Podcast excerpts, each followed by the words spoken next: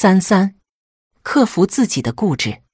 这世上没有一个人说的话全对，也没有一个人做的事全对。谁都会有不足之处，谁都会有犯错之时。坚持正确的，我们称之为恪守真理；坚持错误的，我们称之为顽固不化。孰优孰劣，一辩即明。固执被许多心理学家认定为是不良情绪的催化剂。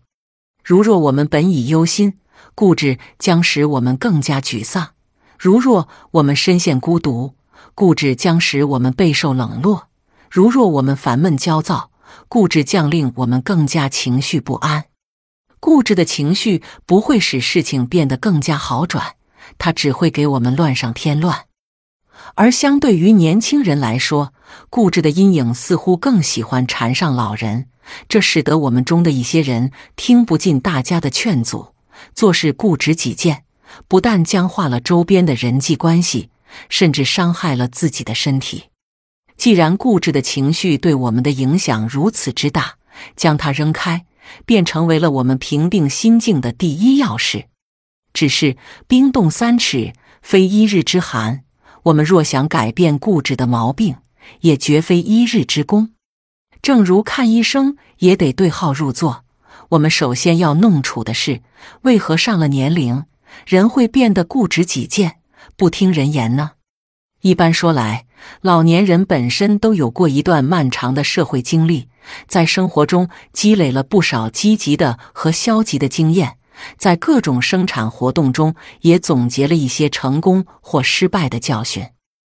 日久天长，我们便形成了自己对客观事物的独有看法，而当这种主观态度不适应客观环境时，在旁人看来便表现为明显的固执。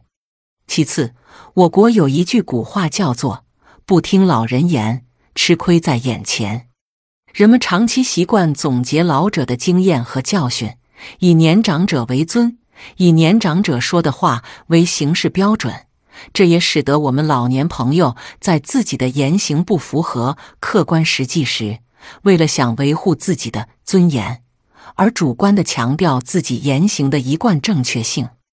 正因为年长的人有着这样一些心理特征，所以遇到一些事情后，我们即便知道自己的言行是错误的，也碍于某种原因不肯承认，并会因为这种错误而陷入痛苦，又因不能自拔而变得性情古怪，从而陷入固执的怪圈，一错再错。不过，值得我们思索的是，在成千上万的老年人中，为何有的人豁达开明，有的人却顽固不化呢？研究发现，如若我们拥有以下的心理状态，固执的阴影亦将不再紧紧追随我们。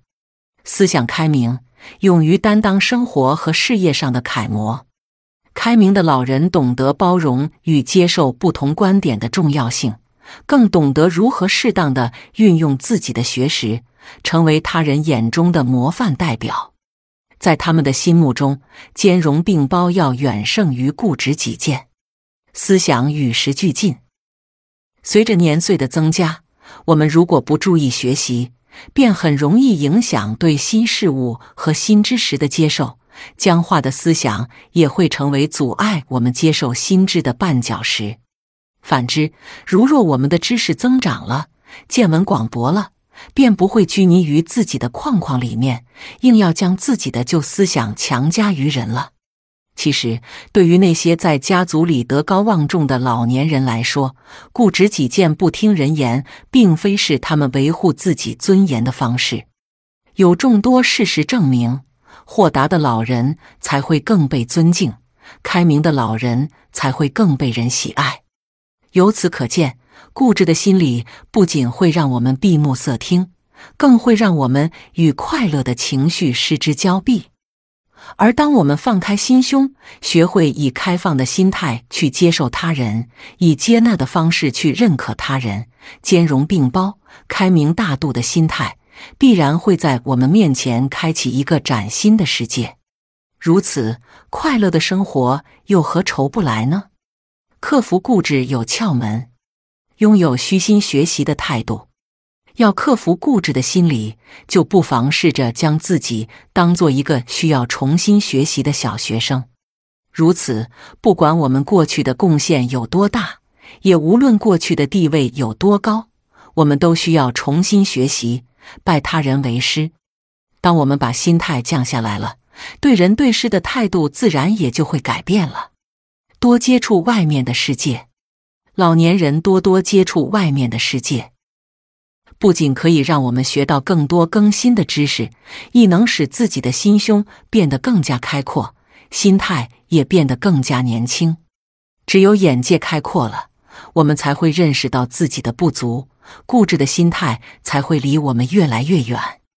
潜心修炼自己的心境，克服固执的方式固然很多，却都并非是一日两日便能实现的。想要改掉这个不良习惯。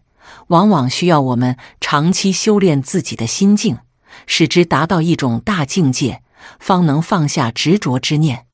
人生体悟：固执的最大受害者，往往是我们自己。我们让自己不快乐，我们让自己离群所居。其实，做事喜欢坚持几件事，人人都有的毛病，只不过轻重程度不同罢了。只要我们学会多多倾听他人的意见，多多参考他人的建议，这个问题也就必然会迎刃而解。